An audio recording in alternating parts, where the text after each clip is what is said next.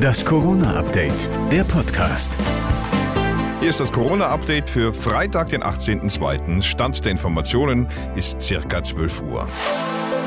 Deutschland ist inzwischen voll auf das Ende der meisten Corona-Maßnahmen am 20. März eingestellt. Irgendwie hören wir nur noch Freedom Day. Da kommt Bundesgesundheitsminister Karl Lauterbach daher und sagt, schön langsam. Die Situation habe sich zwar verbessert. Ich glaube, wir haben den Höhepunkt der Omikron-Welle überschritten. Vorbei ist aber noch gar nichts zu Lauterbach. Wir sind noch nicht wirklich, also in sicheren Gewässern. Und um es noch deutlicher zu machen, Freedom Day und dergleichen, davon kann keine Rede sein. Deshalb appelliert Lauterbach an die Ministerpräsidentenrunde, sich an die beschlossenen Maßnahmen zur Lockerung zu halten. Wir müssen das umsetzen wie ein Uhrwerk. Das ist alles auf Kante genäht. Selbst wenn es verlockend erscheint, etwa zu Wahlkampfzwecken das Ganze großzügiger zu handeln, das wäre das falsche Signal, so Lauterbach. Das Problem in Deutschland bleibe die Impflücke. Die sei einfach zu groß, auch im Vergleich zu anderen Ländern, in denen vielleicht großzügiger gelockert wird. Wir haben drei bis viermal so viele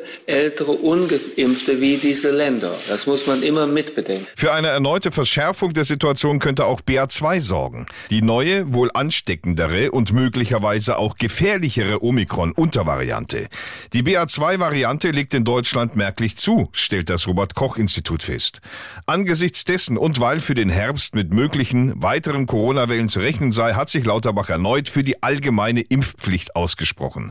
Und auch hier ein Appell des Bundesgesundheitsministers. Wenn im Bundestag über die Impfpflicht entschieden werde, müsse die Parteipolitik aus dem Spiel gelassen werden.